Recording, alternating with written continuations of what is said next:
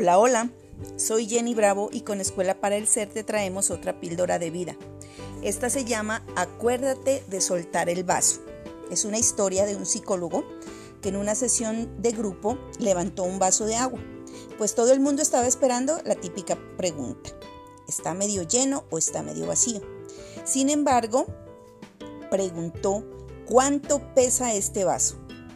Entonces los estudiantes respondían entre 200, 250 gramos y así fueron variando las respuestas. El psicólogo respondió, el peso absoluto no es importante, depende de cuánto tiempo lo tengo sostenido. Si lo sostengo un minuto, no es problema. Si lo sostengo una hora, me dolerá el brazo. Si lo sostengo un día, mi brazo se entumedecerá y paralizará.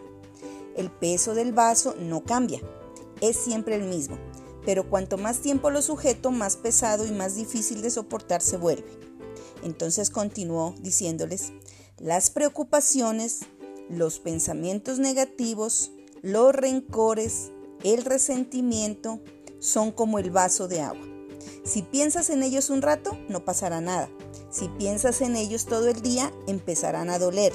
Y si piensas en ellos toda la semana, acabarás sintiéndote paralizado e incapaz de hacer nada.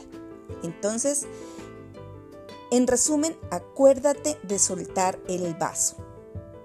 Eso es para ustedes amigos, para que reflexionen, para que piensen en que el peso de los problemas es el peso que tú les das, la importancia que tú les das y el tiempo que tú les dejas que se queden, que habiten en tu pensamiento.